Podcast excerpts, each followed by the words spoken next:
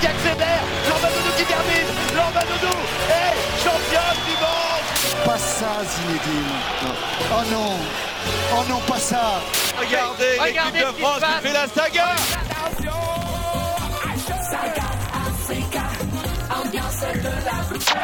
Sport has the power to change the world. It has the power to unite people.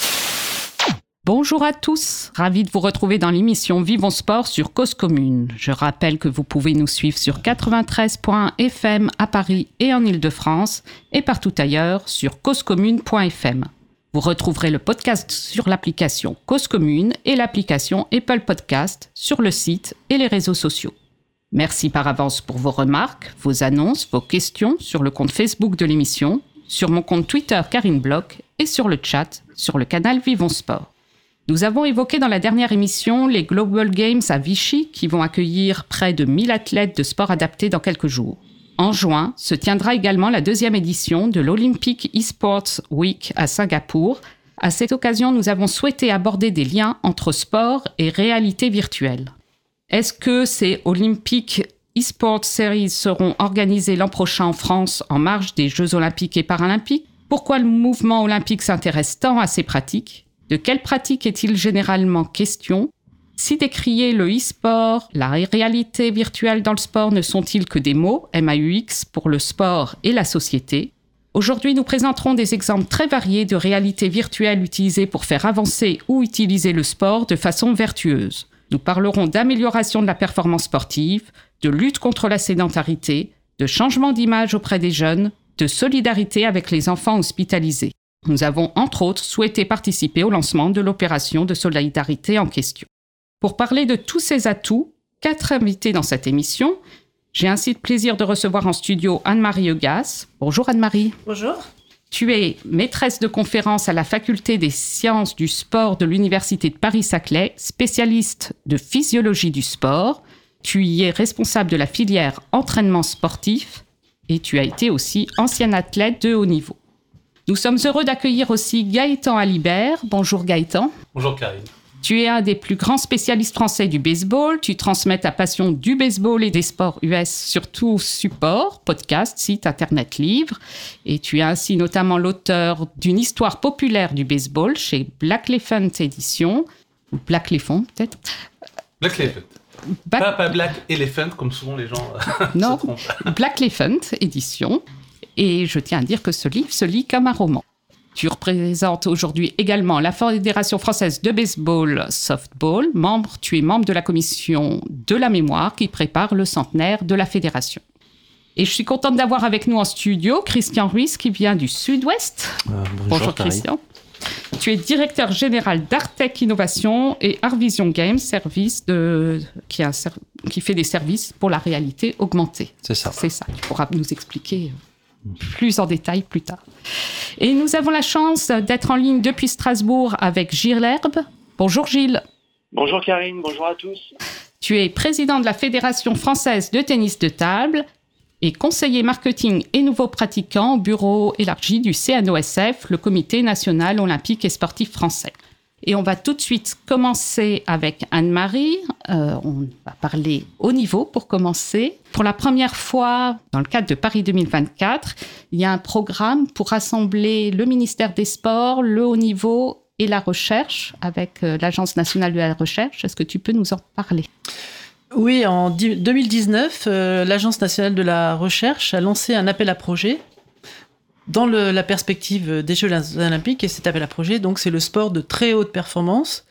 Et ce, cet appel à projet avait vocation et a vocation, en fait, à en quelque sorte mettre la, science au, service du sport et, et là, avec les perspectives des Jeux, au service des athlètes dans leur phase de préparation et euh, en compétition.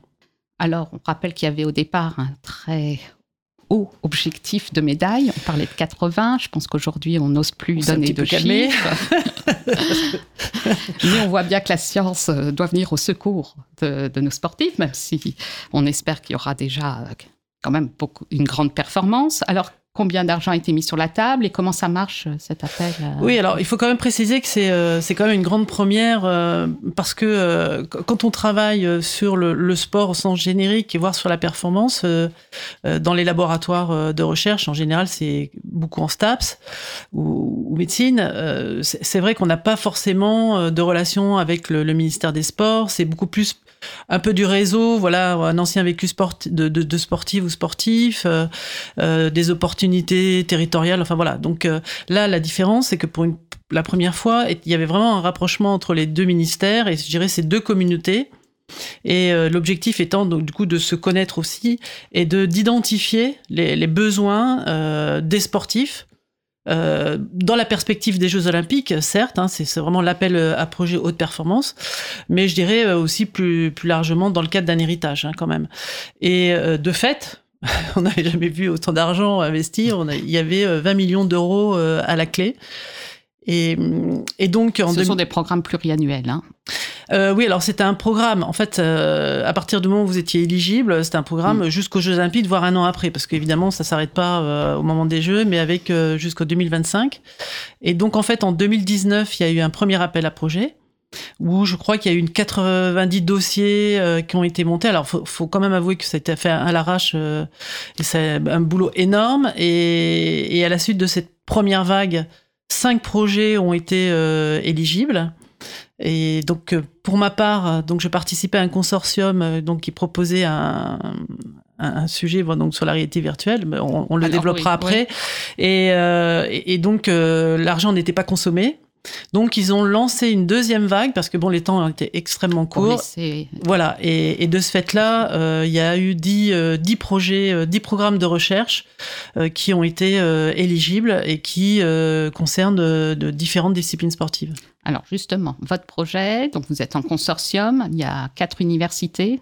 Oui, parce que la, la- la condition, il y avait quand même quelques critères. Bon, d'abord, il y avait dans le programme, il y avait des défis. Il y avait 9, euh, 8, 8 Neuf, défis. J'en ai vu. Euh, oui, enfin, il y en avait 8. Peut-être, Et, et en fait, avec des thématiques qui étaient pluridisciplinaires, c'est-à-dire qu'il y avait aussi bien de la physiologie, de la bioméca, de la technologie que de la science sociale, qui, euh, euh, parfois, a l'impression d'être négligée. Et, et là, c'était vraiment très bien parce que du coup, effectivement, il y avait un défi qui les concernait. Et donc, nous, on a répondu sur le défi qui était optimisation du geste, euh, apprentissage et optimisation du, geste sportif, donc du geste juste, et le facteur innovation, puisque en fait, on a proposé euh, l'utilisation de la réalité virtuelle pour euh, accompagner et optimiser la performance. Donc, ce projet s'appelle REVEA. Et la condition, c'était euh, d'être sous forme d'un consortium, c'est-à-dire avec plusieurs laboratoires. Parce que euh, je pense que voilà, à partir du moment où il y avait de l'argent investi, bon, il fallait qu'il y ait des, impact. voilà, des, des, des groupes euh, qui soient euh, bien constitués, qui soient solides. Et donc, euh, nous avons constitué un, un consortium qui rassemble quatre universités. Donc, il y a l'université de Rennes, Rennes 2, euh, Reims, euh, Aix-Marseille, et puis euh, le laboratoire au SIAMS, mon laboratoire de l'université Paris-Saclay. Alors vous êtes Et le pilote, euh, pardon, le pilote de ce consortium, c'est euh, Richard Coulpa. Parce Rennes. que voilà, l'université de Rennes, Rennes avait déjà euh, l'antériorité de l'utilisation de, de ce type d'outils. Ils avaient commencé à, ouvrir une trace, et notamment euh, en travaillant avec les gardiens de but de l'équipe de foot euh, de Rennes, mais, mais aussi sur d'autres aspects. Voilà. Alors vous êtes répartis les tâches et les missions et les sports. Tu peux nous expliquer? Oui, alors en fait, cette, euh, ce, ce projet il concerne trois disciplines sportives. Donc il y a la boxe, il y a le relais 4 x 100 mètres. Donc c'est euh, la partie euh, départ sur la marque, donc prise de décision et ajuster vraiment le départ sur la marque, puisque on a des chances. En général, le, le relais, euh, on, on est, plutôt bien, mais mais on est aussi, on est assez conscient. Enfin, les, on sait très bien que la valeur ajoutée, enfin les, les- nos sprinters sont pas à la hauteur au niveau na- international. Donc on se rattrape sur, la pure voilà vitesse. sur la pure vitesse, voilà, il faut quand même aligner quatre sprinters sprinteuses, donc ou voire six à potentiel. Bon voilà, donc c'est pas évident. Et donc voilà, il y, a- il y a ce travail sur le, le- le- la transmission du témoin, sur la prise de décision. Et puis il y a la, la gymnastique. Et pour ma part, mon laboratoire, donc euh, le, le SIAMS, euh, on travaille avec Reims sur la partie euh, gym. Et il y a la marche athlétique aussi, non? Et pardon, oui, il y a la marche. a euh, oui, quatre. et je, je devrais dire en plus, c'est vraiment Et mon sujet. Il y a effectivement, oui, dans la, la partie héritage, il y a effectivement la, la, la marche athlétique avec euh, au- autant sur les. Ce qui est intéressant, c'est que sur la boxe, Et le relais, euh, on, cherche à optimiser voilà les facteurs perceptifs au moteur. Et sur la JM, c'est des facteurs perceptifs. Et avec la marche athlétique, donc dans le cadre de l'héritage, euh, on ajoute euh, les aspects métaboliques. Et c'est ça qui est intéressant, ça, ça va aussi de voir quelle est la valeur ajoutée de la réalité virtuelle par rapport à ce qu'on a classiquement euh, l'habitude d'utiliser, qui est l'observation de l'action euh, par la, la vidéo. Oui, parce que je pense qu'il faut expliquer aussi aux auditeurs. Tu me disais, quand on, on est dans l'immersif, on est en train de parler à la première personne. Oui, alors pourquoi est-ce qu'on alors déjà pourquoi est-ce qu'on s'intéresse à la réalité virtuelle? C'est ça. Euh, c'est en fait l'objectif, c'est de proposer une nouvelle modalité d'entraînement. Et notamment dans le cadre euh, bah, des, jeux, par exemple, c'est euh, pouvoir permettre, enfin, de permettre à des, sportifs et des sportives de pouvoir s'entraîner sans avoir une surcharge physique supplémentaire, parce qu'on sait très bien que euh, bah, c'est des facteurs de blessure, la, surcharge d'entraînement, la surcharge physique. Donc l'i- l'idée, c'est de pouvoir permettre un entraînement sans avoir cette surcharge physique. Et, et, donc ça, c'est une nouvelle modalité euh, d'entraînement. Puis l'idée aussi, euh, parce que à travers ce projet, c'est quand même euh, voilà de, tester un outil. Aujourd'hui, voilà, c'est on est dans l'innovation. On n'a pas encore testé scientifiquement effectivement la, valeur ajoutée de, euh, nouvel outil. Ça va y contribuer, mais après il faut euh, voilà parce que euh, la, question qui peut se poser, mais ok, euh, vous diminuez la charge physique, mais peut-être que vous allez ajouter une charge mentale. Donc voilà, donc nous aussi on est scientifiques, on utilise en fait le cadre des GOP aussi pour tester un outil parce qu'après l'idée quand même, c'est effectivement dans le cadre de l'héritage de mettre à disposition des casques de réalité virtuelle auprès des entraîneurs, des athlètes, mais aussi faire du reconditionnement physique. Et moi je pense que là il y a vraiment une voie très importante. Voilà, quand un athlète est blessé, voilà, ça peut vraiment avoir des, des aspects importants euh, pour pratiquer le sport euh, de, de façon euh, de meilleure façon. Tu me disais que par rapport à Paris 2024, il y a l'avantage d'être à domicile et ça va permettre aussi. Oui, euh, alors il y a- l'aspect, alors le, le- effectivement, d'un point de vue euh, optimisation de la perf, l'intérêt de la réalité virtuelle, c'est par rapport à, la- contrairement à l'observation de l'action, là vous avez une vision en 3D, c'est-à-dire vous êtes vraiment, euh, c'est- on part de votre point de vue. Sur site. Euh, Voilà, sur site. Donc ça veut dire qu'on va jouer, euh, pour la boxe par exemple, on va jouer sur évidemment l'adversaire, on va créer un avatar euh, partenaire adversaire, mais on va jouer aussi sur l'environnement, c'est-à-dire qu'on peut flouter l'environnement, on peut aussi recréer un environnement de compétition. Et il est vrai que par exemple pour la gym, comme les épreuves bah, sont en France et à Bercy, on aura les, gymnastes auront l'avantage de connaître l'environnement de Bercy, d'autant plus qu'il y a des meetings internationaux qui, qui vont se font à Bercy euh, déjà en gym là. Et euh, donc l'idée voilà c'est de pouvoir créer un environnement qui sera euh, le plus proche de l'environnement de compétition.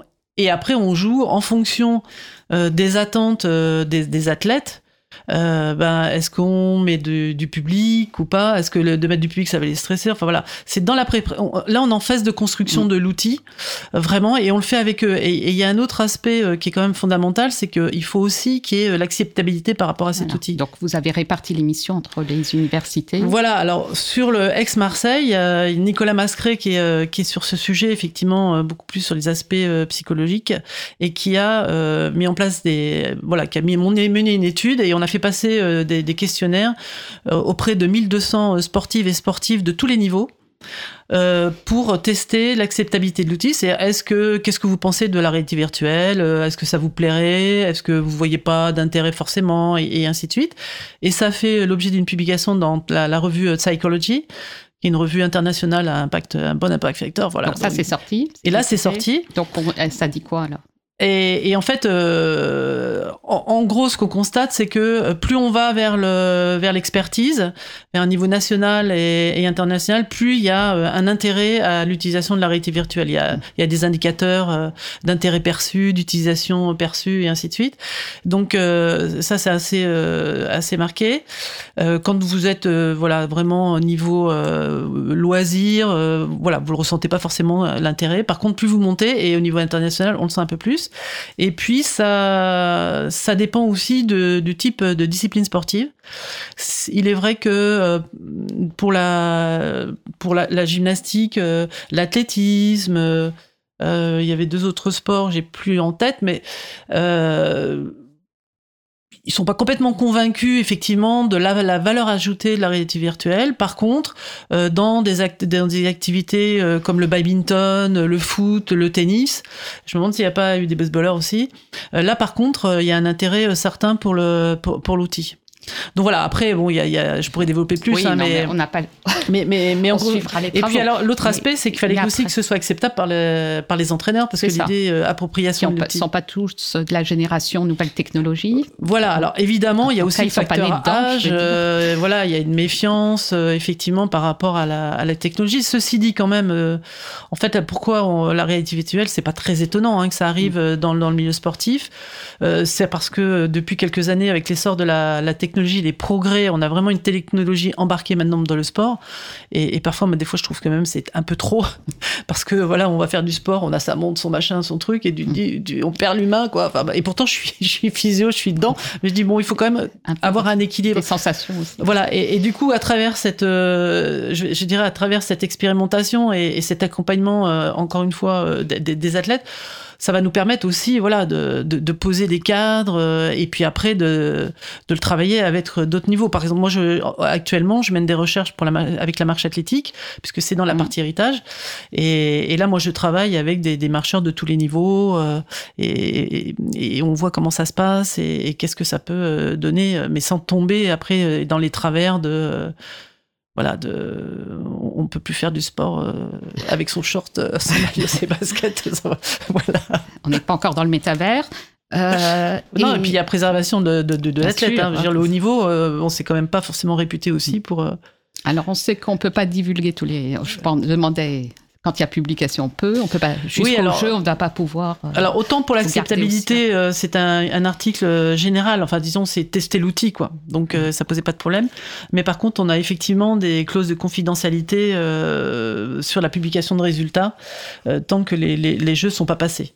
Ça, c'est euh, c'était un peu la, la contrainte euh, du de, de ce programme et, et c'est pour ça qu'aussi bon voilà c'était un peu délicat de mettre des doctorants sur ces recherches parce qu'il faut qu'ils publient et bon voilà c'est un peu euh, mais bon c'est adapté et on a fait un peu autrement Alors, euh, on s'interroge beaucoup dans cette question sur l'héritage. On voit que l'héritage, euh, c'est aussi euh, pouvoir bénéficier de ce qu'on apporte aux sportifs de haut niveau pour cette compétition. Après, on pourra suivre les travaux derrière, c'est important. Oui, complètement. Alors moi, dans, dans ce qui concerne Revea, voilà, ça permet effectivement euh, d'avancer sur ces aspects-là. Mais je veux dire, sur d'autres champs, euh, par exemple, euh, Polytechnique euh, a proposé un programme euh, de mémoire avec l'Aviron. Enfin, c'est un consortium hein, et aussi. Et, et là, par exemple, ça peut aussi permettre d'améliorer euh, tout ce qui est matière, voilà, au, au niveau simplement des bateaux. Enfin, amélioration de la glisse. voilà, ça veut dire que en fait, à travers ce programme, tout d'un coup, on a des moyens qu'on n'avait pas, parce qu'il faut quand même dire les choses. euh, la, la recherche était quand même sous-dotée. Euh, donc tout d'un coup, on a saisi aussi cette opportunité d'avoir enfin des moyens et de pouvoir s'équiper, parce que bon, les cases de réalité virtuelle, ça coûte cher. Enfin voilà, toute la motion capture, tout ça, ça, ça, ça a un coût. Et, et puis bon, euh, sur d'autres programmes. Et, et ça, ça a permis vraiment, voilà, de, ça bénéficie, je dirais, à, à- à la science, au service du sport et, et au service du sport santé. Mhm. Hein, puisqu'il y a un groupe de recherche-développement qui s'est monté aussi, euh, où euh, on, on va voir effectivement euh, utiliser en fait toutes les datas qui vont être recueillies, tous les outils vont permettre aussi de voilà d'avancer sur le sport santé, le, le sport handisport. Et il y a, il y a un programme effectivement qui concernait le, le handisport qui a été éligible. Et puis il y a aussi un programme euh, qui est beaucoup plus sur la, la méta-analyse de données euh, euh, au niveau médical. Enfin voilà, donc c'est vraiment Donc, Très, très large. on a beaucoup de programmes à suivre. Le sport santé, on va en parler après la pause musicale que nous allons faire maintenant. La pause musicale, on va le faire avec ton choix, Anne-Marie. Est-ce que tu te souviens de ton choix? C'est en lien avec le thème, la musique du film Avalon. Ouais, c'est un, film. Alors bon, ça rejoint en fait, ça fait faire la transition peut-être avec les les, les, les, les- jeux, euh, mais c'est vrai que c'est un, des premiers films remarquablement fait avec une musique assez euh, super et, et qui euh, est sur les mondes virtuels, les mondes d'à côté et comment on arrive à passer de l'un à l'autre et les limites et voilà tout ce que ça peut engendrer aussi de, de côté pas toujours super quoi. Du coup, on écoute Login de Kenji Kawai.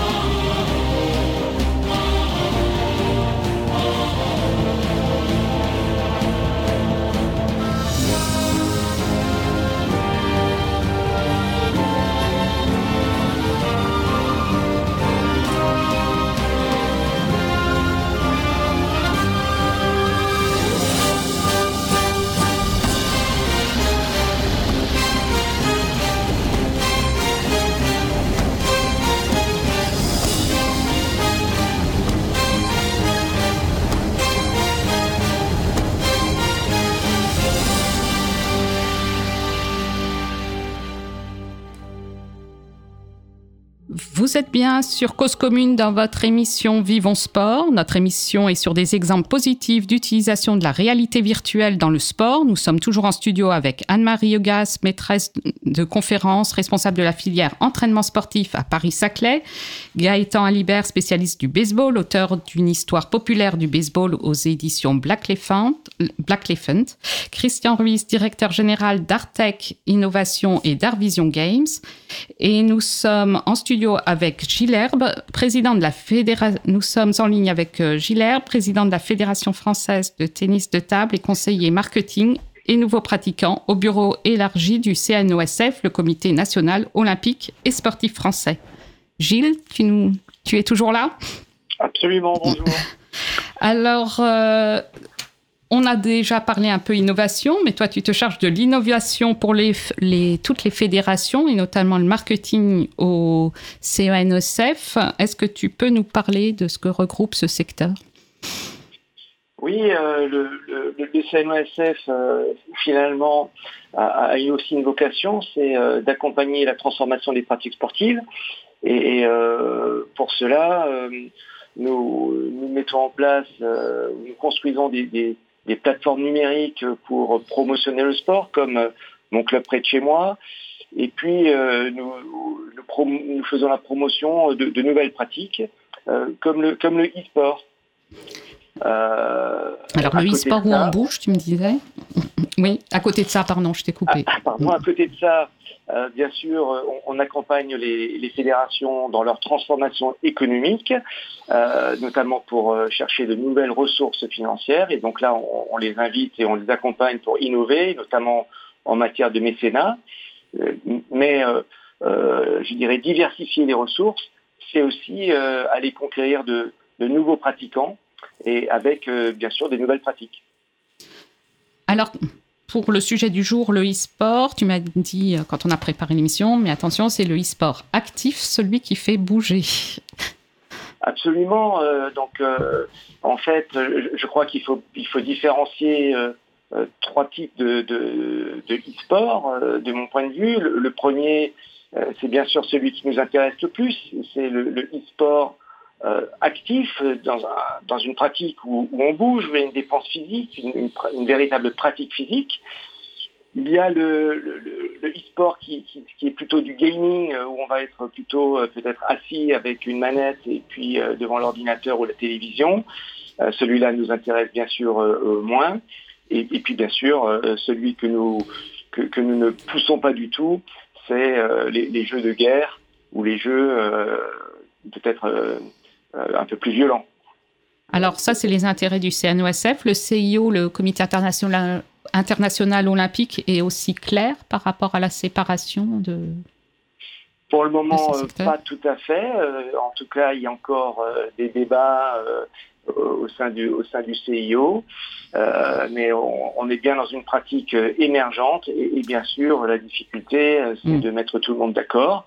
Parce que il y a des intérêts économiques euh, en jeu qui sont extrêmement puissants. Et, donc, euh, euh, voilà, il y a toujours une frontière à trouver entre les, valeurs du sport, les intérêts économiques.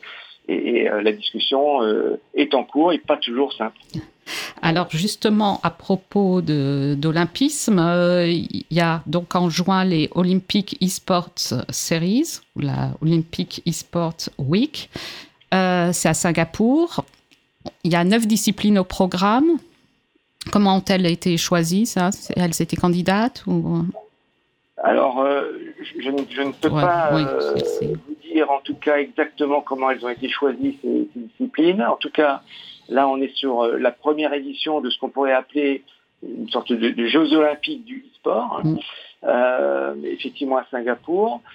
S'agissant du, ping en réalité virtuelle qui, qui m'occupe plus particulièrement euh, dans ma fédération, eh bien, euh, nous serons un sport de démonstration à Singapour avant, euh, je l'espère, de pouvoir être intégré euh, à la prochaine édition euh, dans le programme et, pourquoi pas à Paris à l'automne 2024. Alors, on va en parler. Donc, euh, les autres disciplines, il y a le baseball hein, qui y est, euh, le cyclisme, la voile, les échecs, le tir à l'arc, la danse, le tennis et le, sport auto, le taekwondo et le tir. On voit que c'est éclectique. Euh, justement, la France, alors, il en est question donc en marge des Jeux olympiques et paralympiques en 2024. Euh, vous êtes en train d'étudier au CNOSF, c'est ça, la candidature? Oui, donc effectivement, euh, le, le, CIO et, je, dirais demande en tout cas au CNOSF de se positionner pour une candidature de la France à ces Olympic eSport Week de 2024. C'est euh, un projet qui euh, est très excitant et, le CNOSF est tout à fait euh, conscient de, de l'impact que pourrait avoir l'organisation de cette épreuve en France pour promouvoir ce e-sport. Ceci étant, les, le, coût d'une telle manifestation aujourd'hui est très très importante, n'a pas été budgété évidemment dans, dans, dans le dans les possibilités financières du CNO. Et, donc aujourd'hui, on, tente de, faire un tour de table pour voir euh, évidemment qui pourrait investir pour une manifestation qui est quand même de l'ordre d'environ 14 millions de dollars, ce qui n'est pas rien. C'est presque autant que tout ce qui a été mis sur la recherche pour la performance de nos Voilà, sports. un peu de choses près. un peu moins. Euh, donc là, les grands, vous, vous, discutez avec le secteur privé, du coup, les partenaires publics, c'est ça? Oui, Et peut-être les euh, autres groupes d'e-sport Avec l'État, mais aussi avec euh, des associations comme Francisport, par exemple. Il euh, y, y, a différents acteurs, mmh. je dirais, mais, mais ce sont des acteurs qui euh, n'ont pas forcément des capacités financières à investir très, très importantes. Euh, Aujourd'hui, euh, l'argent est surtout polarisé par euh, les clubs de e-sport et, et, et, et, les joueurs de, de e-sport hein, qui génèrent beaucoup, beaucoup d'argent. Mais au niveau de l'État, aujourd'hui, il n'y a, a, pas encore un investissement très très fort, malgré, malgré, je dirais, une volonté du président de la République hein, de, de, de, pousser le développement du e-sport en France. Alors, les pro prochaines étapes pour la décision, c'est quand? C'est bientôt? C'est très bientôt, puisque euh, au mois de juin, alors je n'ai plus tout à fait les, les, dates en tête, mais au mois de juin, effectivement, euh, euh, nous devons nous positionner. donc, et, et, répondre à cet appel à candidature. donc, les prochaines semaines seront décisives. Alors on suivra ça de près. On va parler maintenant de l'émergence de ces sports. Donc la crise sanitaire euh, a fait décoller ou accélérer euh, le phénomène? Absolument. Euh, en fait, euh, les, les, gens étaient confinés chez eux, donc plus, pour, en tout cas quelques-uns d'entre eux, ils ont éprouvé la nécessité de faire du sport et, et on fait du sport de chez eux et notamment en utilisant les outils qui, leur permettaient soit Internet, soit le numérique ou soit la réalité virtuelle, bien entendu. Et, et, euh, et ça donc euh, fait décoller, euh, décoller la pratique en réalité virtuelle. Chez nous, hein, le, ping en réalité virtuelle a, été le jeu lui-même a été créé en 2019 et nous on s'y est intéressé à partir de 2020 effectivement pendant la période du Covid. Alors c'est quoi la euh, parlons du ping VR, c'est quoi la donc le ping hein, euh, dans le milieu du tennis de table, on parle du ping. Donc le ping VR, c'est quoi votre stratégie à la fédération par rapport à cette discipline? Alors nous, euh, globalement, notre fédération, ce qu'on cherche à faire, c'est conquérir de, nouveaux pratiquants, de nouveaux publics, de nouveaux profils, hein, des gens euh, qui ne viennent pas naturellement au sport ou qui ne poussent pas naturellement euh, la porte des clubs sportifs ou, qui n'ont pas de proximité avec le sport. Et, euh, et on sait qu'en France, il y a à peu près donc un tiers de, personnes sédentaires. On sait aussi par ailleurs que les adolescents euh, pratiquent euh, de moins en, moins en point de sport et, d'ailleurs leur capacité physique a beaucoup baissé depuis 20 ans. Et, dans ce contexte-là, euh, nous, on, se dit que euh, pour amener ces jeunes vers le sport, il faut leur proposer une pratique qui les intéresse, euh, qui, euh, avec laquelle ils sont euh, assez familiers, je dirais. Et, on pense que euh, cette, nouvelle modalité de pratique du tennis de table peut être euh, un, un bon outil pour aller euh, intéresser euh, ces, euh, cette jeunesse, ces adolescents, euh, et, et les inciter à- à bouger. Mais ils bougent vraiment quand ils font du ping VR Alors, ils bougent vraiment. Euh, je dirais pas qu'ils bougent, bougent plus que dans le tennis de table euh, réel, mais, mais ils bougent vraiment. Il y, a, il y a une vraie activité, une vraie dépense physique, et, et- et notamment euh, aussi parce que euh, euh, le, le temps de pratique effectif par rapport au temps de repos euh, est, un petit peu différent du ping réel, puisque en l'occurrence, on ne ramasse plus la balle, on, on ne cherche plus la balle quand, euh, quand elle est, quand elle est, euh, quand vous l'avez ratée, par exemple, ou qu'elle ou qu'elle roule sous la table, etc. Puisque euh, elle, apparaît quand l'échange est terminé, la balle apparaît directement près de votre raquette et vous pouvez servir immédiatement. Donc il y a moins de temps de repos et, il y a une vraie pratique physique. euh, vous transpirez réellement. pour euh, jouer au, pét- au tennis de table quand on va chercher la balle. hein. on bouge aussi. Mais peut-être que ça peut servir euh, aussi, euh, ce côté-là, de ne pas aller chercher la balle, euh, pour les EHPAD, pour l'inclusion des personnes en situation de handicap.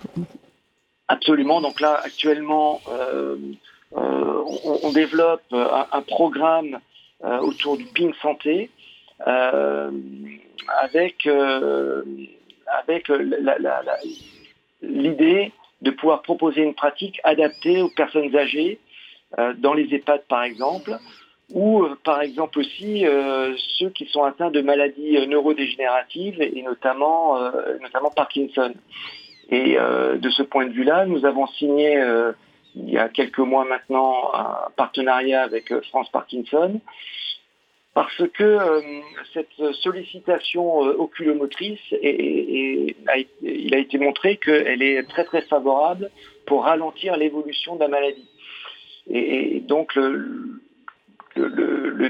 ping en réalité virtuelle, puisqu'il ne nécessite pas euh, de mettre une table, ben, on, on peut, on peut le pratiquer facilement, on peut le pratiquer assis aussi en configurant le jeu dans une version assise qui permet euh, finalement euh, à la personne âgée ou à la personne atteinte de la maladie de Parkinson de pouvoir pratiquer, euh, je dirais, euh, en faisant uniquement les mouvements avec, avec les bras, euh, de façon à avoir euh, euh, cette, cette pratique euh, physique. Alors, si on veut essayer, comment on fait? Comment on s'y prend Ceux qui, Eh bien, justement, euh, veulent s'y le- mettre?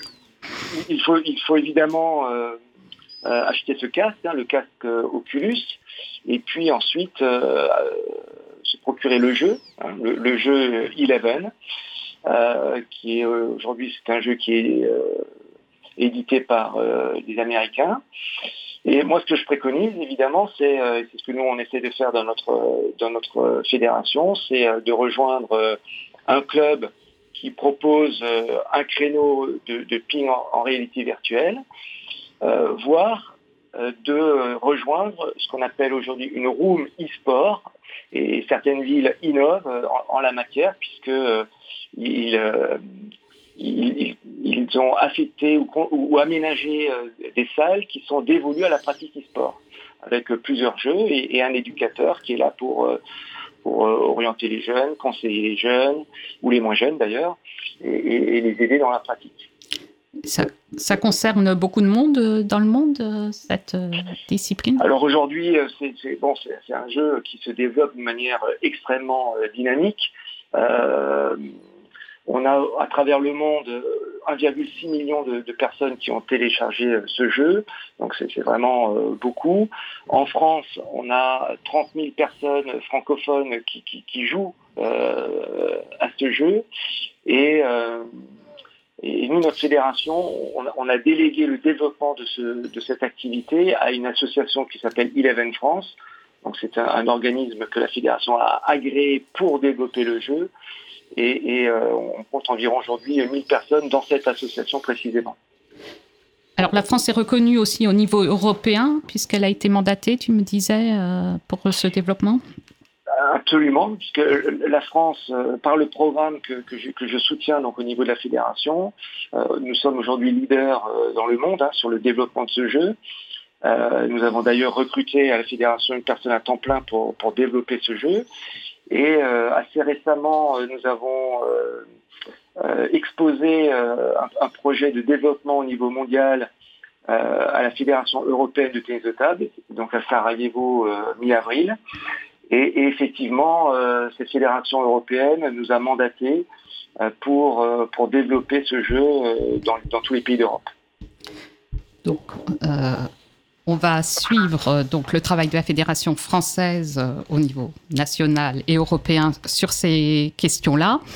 On va voir après la pause musicale aussi comment le baseball s'y prend pour attirer les jeunes à son tour. Euh, on va faire euh, la pause musicale avec ton choix, euh, Gilles. Oui, alors c'est un choix qui n'a rien à voir avec, avec le, sport ou avec la, la, la thématique, mais c'est un, un, choix de cœur, je dirais, avec un peu de poésie, avec Thomas Dutronc qui interprète, je crois que le titre c'est La Petite Fleur. Petite Fleur, oui. Alors on écoute Petite Fleur de Thomas Dutronc. J'ai caché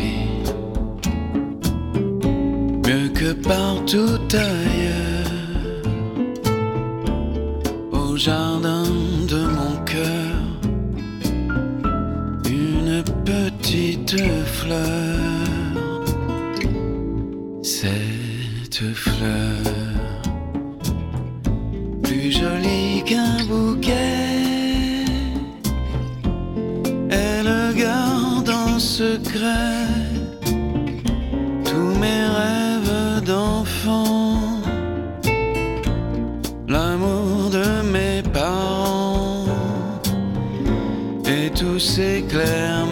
wisdom.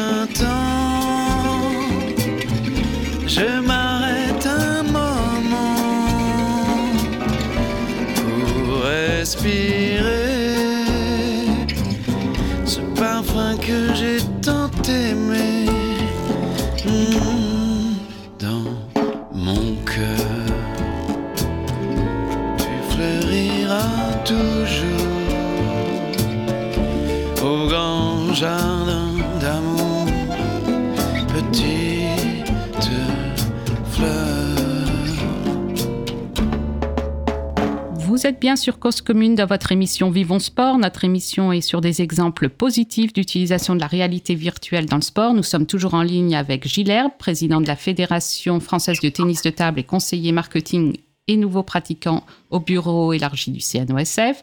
Et nous sommes toujours en studio avec Anne-Marie Eugas, maîtresse de conférence, responsable de la filière entraînement sportif à Paris-Saclay. Euh, Christian Ruiz, directeur général d'Artec Innovation et d'Artvision Games, et Gaëtan Alibert, spécialiste du baseball, auteur d'une histoire populaire du baseball chez Black Elephant Édition. Alors Gaëtan, on va continuer avec toi parce que je pense que le baseball aussi a compris qu'on pouvait attirer les jeunes par le virtuel. On tente en tout cas. Hein, vous serez notamment à l'Olympic eSports Week, on l'a dit. Alors, euh, quelle est l'idée en fait euh, pour le baseball par rapport à cette question de, la réalité virtuelle? Ben, Le baseball, depuis euh, quelques années, souffre notamment dans les pays où il est le, sport national ou un sport majeur, je pense particulièrement aux États-Unis ou au Japon, où la, pratique, notamment la pratique jeune, baisse. Alors les, les, gros sous sont toujours là, les grandes ligues font toujours leurs bénéfices, mais c'est vrai qu'on sent que la fanbase vieillit, que il y, a, un rapport qui change par rapport au, public jeune qui se désintéresse d'une manière générale de, tous les sports classiques. Et aux États-Unis, toutes les ligues sont plus ou moins impactées, mais le, baseball particulièrement parce que il a une image de un peu de, sport vieux, euh, de sport lent. C'est aussi une des problématiques qu'on rencontre en France, cette image du, baseball euh, sport lent. Et donc, il y a tout un travail qui est mené, euh, que ce soit par les ligues pro ou par les fédérations nationales ou internationales, pour savoir ben, comment essayer de, de, capter ce public jeune qui, euh, qui s'en va, qui va vers de nouvelles pratiques loisirs, notamment le, le e-sport.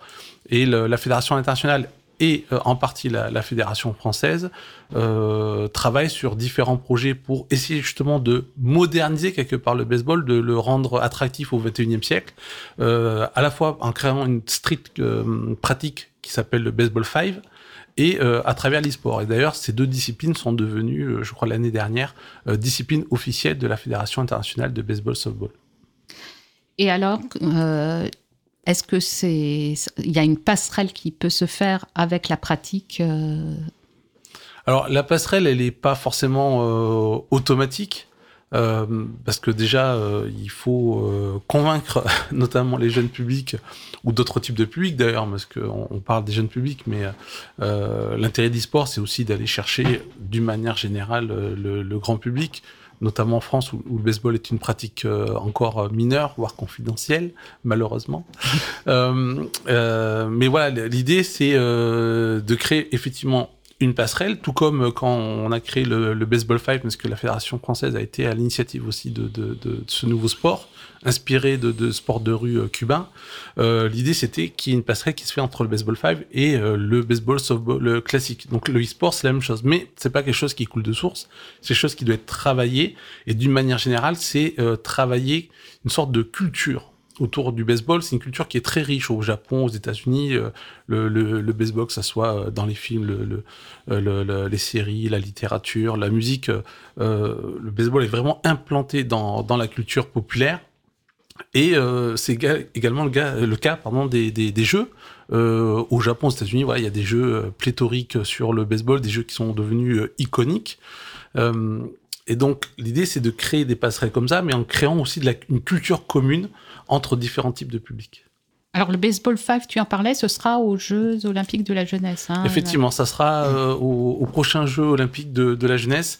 Bon, on a bien compris que le CIO était un peu réticent euh, à avoir du baseball, softball dans les, Jeux olympiques et, paralympiques parce que c'est beaucoup d'athlètes et on sait que cette limitation d'athlètes est très importante. Euh, c'est aussi euh, pour certains pays l'obligation de créer des stades. En France, par exemple, c'était un, des problématiques pour Paris 2024. Il fallait vraiment créer un, un stade pour les compétitions baseball, softball, donc c'est de l'argent en plus. Euh, on n'est pas encore totalement sûr que Los Angeles fasse comme Tokyo, c'est-à-dire accueille le sport national euh, ou, le, ou, le, national pastime, comme on appelle ça là-bas, euh, dans, dans, les jeux. Et donc le baseball 5, c'est une manière voilà, de, de pouvoir revenir. Comment? Ça marche comment en fait le Alors en fait, le baseball 5, c'est un baseball qui se joue sans gants, sans batte ça se joue avec la main. Euh, ah, c'est, ça vient du cuatro esquinas euh, cubain euh, qui se joue euh, dans la rue. En gros, euh, on frappe la balle avec sa main, donc il n'y a pas de lanceur euh, comme dans le baseball, softball classique. et on peut jouer sur des dimensions d'un terrain de 10 sur 10, 13 sur 13, 18 sur 18, ou sur la, l'espace qu'on a dans, dans la rue, dans le quartier. voilà, ce qui permet d'avoir une pratique un peu plus légère, très dynamique également, qui peut donc accaparer euh, des publics qui se sentent un petit peu euh, loin du, baseball, de ce côté, les règles compliquées, c'est un sport lent, c'est un sport euh, très exotique, il n'y a que les Américains qui comprennent les règles, etc. Donc ça, c'est très développé en France ou si, ah bah... si on a des auditeurs, parce que c'est la première fois qu'on oui. passe par le baseball, dès qu'il y a une nouvelle discipline à la radio, on essaye de la promouvoir pour qu'ils fassent du sport. Ah ben ça se développe, oui. Euh, la France a, comme a été à l'initiative, ben on a déjà quelques titres internationaux, d'ailleurs au niveau européen ou euh, ou mondial. Et puis on a un Open de France qui existe depuis euh, deux ans où voilà, les gens peuvent s'inscrire et créer leur équipe. On a les premiers internationaux euh, de baseball 5 français qui devraient euh, avoir lieu l'année prochaine, qui sera en plus l'année la, du centenaire de la fédération. Euh, donc c'est une pratique qui, euh, qui se développe, qui reste pour l'instant dans les clubs. L'idée c'est vraiment que ça puisse aussi sortir des clubs, que ça devienne une sorte de, de, de pratique voilà, qu'on peut jouer euh, entre copains, même si on n'est pas licencié dans un club de, baseball. L'idée, c'est vraiment de créer cette culture baseball, parce que la fédération va profiter du fait que les gens vont s'intéresser soit au baseball sur euh, jeux vidéo, soit au baseball 5, soit à la culture baseball, lifestyle, etc. C'est vraiment créer cette culture-là dans un pays qui n'a pas de culture baseball, même si on le pratique depuis euh, plus de 130 ans. Alors, si on n'a pas cette culture, je rappelle qu'on peut lire ton livre euh, où on a. Ça peut être pas mal. On voit, non, mais ce qui est important, ce dont on parle aussi beaucoup dans cette émission, c'est les liens entre euh, la société et le sport, et notamment dans les pays où ça a été beaucoup pratiqué.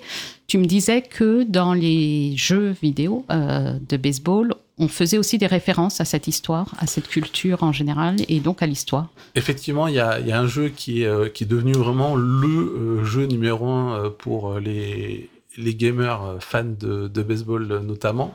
C'est MLB The Show, donc qui est produit, je, désolé, je fais la pub par, par Sony, mais par un studio américain et euh, qui a d'ailleurs servi en 2020, pendant que la Major League Baseball euh, était en cessation d'activité à cause de, la pandémie, qui a servi à, créer une mini compétition e-sport entre des, euh, des joueurs stars de la MLB euh, pour pouvoir bah, donner du baseball aux gens, même si on pouvait pas y jouer sur euh, sur le terrain. Ça a rencontré beaucoup de succès.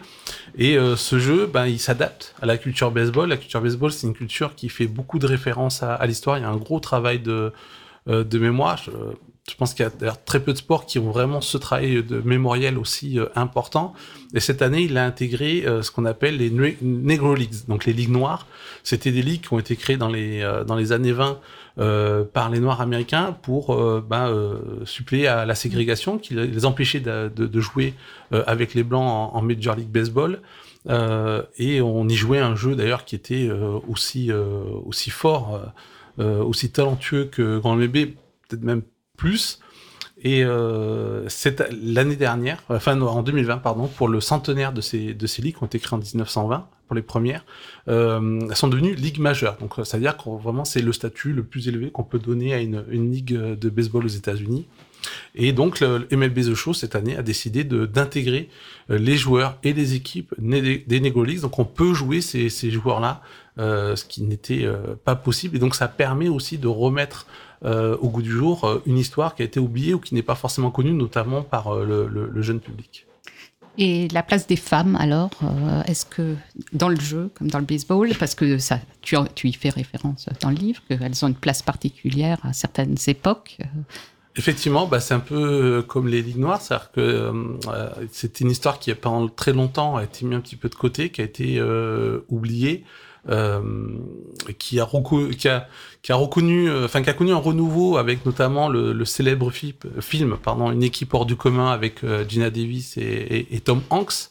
De la réalisatrice Penny Marshall était donc une femme, elle avait ce, cette envie de mettre euh, sur le devant de la scène euh, cette histoire qui avait été oubliée pendant près de 30 ans de cette ligue euh, qui a été créée dans les années 40 pendant la Seconde Guerre mondiale pour justement faire en sorte qu'il y ait encore du baseball même si les joueurs de MLB partaient à, à la guerre.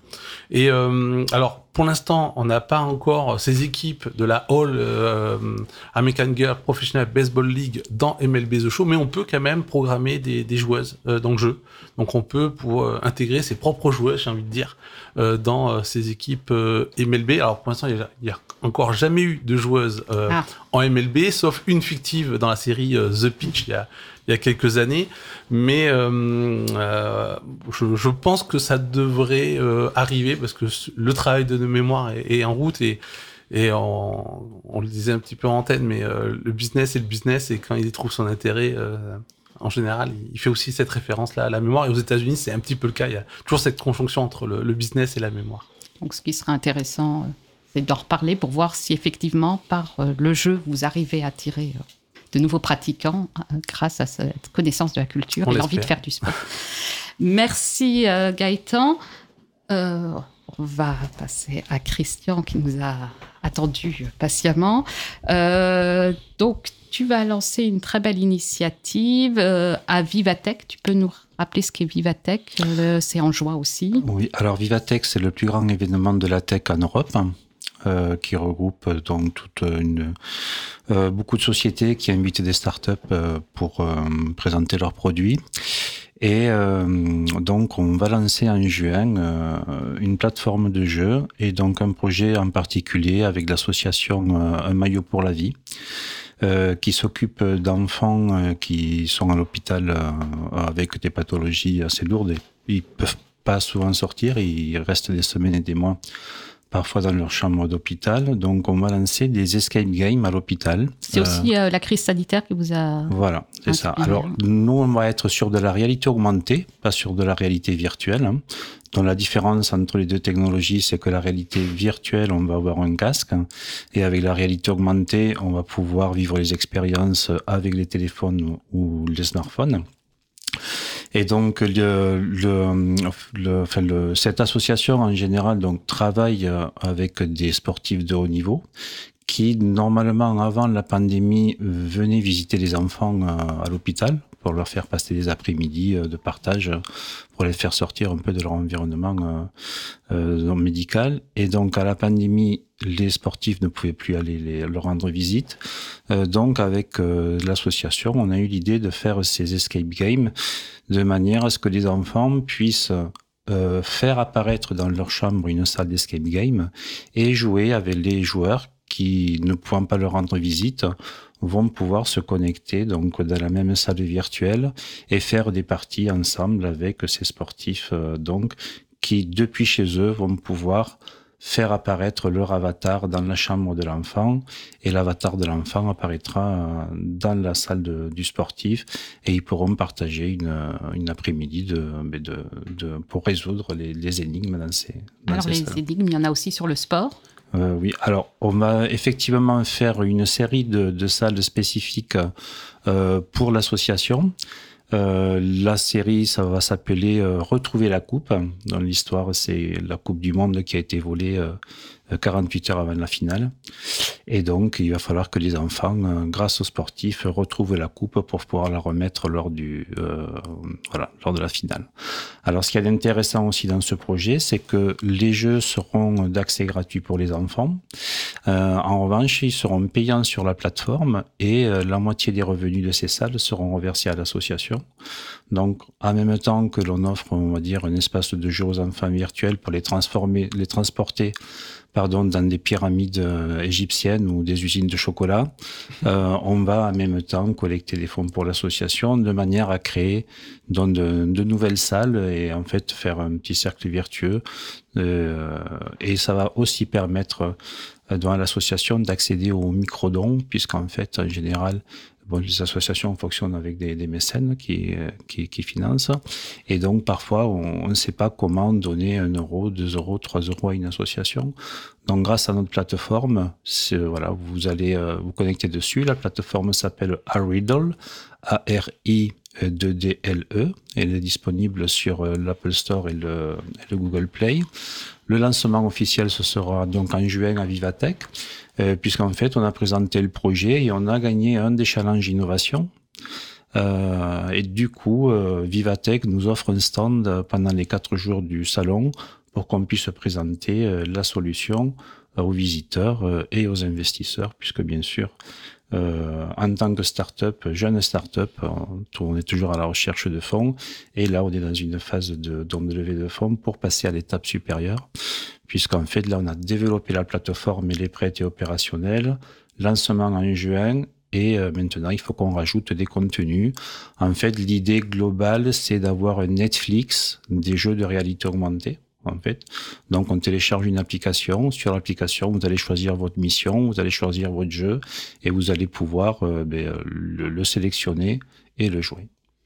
Alors, les sportifs, il y en a déjà qui, qui vous suivent que, ici, Parce qu'il y en a qui nous écoutent, hein, mmh. des sportifs de haut niveau. Il faut qu'ils passent par un maillot pour la vie s'ils veulent participer. Euh, Tout à fait. Alors, euh, un, des, un des, euh, des parrains de l'association est Antoine Dupont, le, capi le capitaine de l'équipe de France de rugby.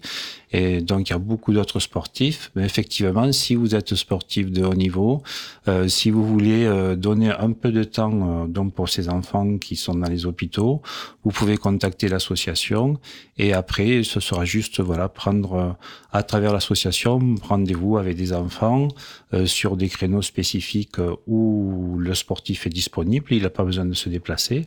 Le sportif est chez lui. on se voilà, il donne rendez-vous avec un enfant. L'enfant ou le sportif lance la partie. Celui qui lance la partie génère un code il le donne à l'autre personne. Donc on peut avoir un sportif et trois enfants différents.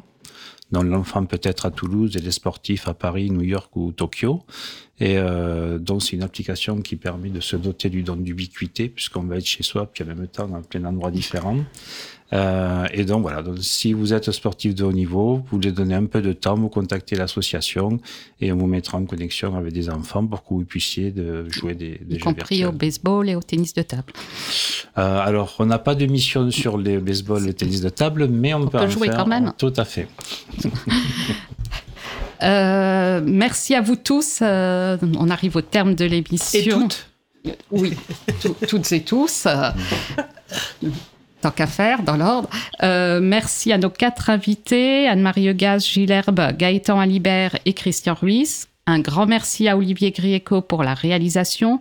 Nous vous remercions de continuer à nous adresser vos annonces, remarques et questions sur le canal Vivons Sport, sur le chat, sur le compte Facebook de l'émission ou sur mon compte Twitter Karine Bloch. Dans la prochaine émission, nous continuerons à parler du e-sport. Nous nous intéresserons au gaming qui ne fait pas bouger, qui est moins lié au sport réel. Nous nous interrogerons sur ses enjeux, son usage, ses risques. Bon sport à toutes et à tous. À très vite. Et Lormanodo qui accélère, Lormanodo qui termine, Lormanodo est championne du monde Pas ça, Zinedine. Oh non. Oh non, pas ça. Regardez, l'équipe de France qui fait la saga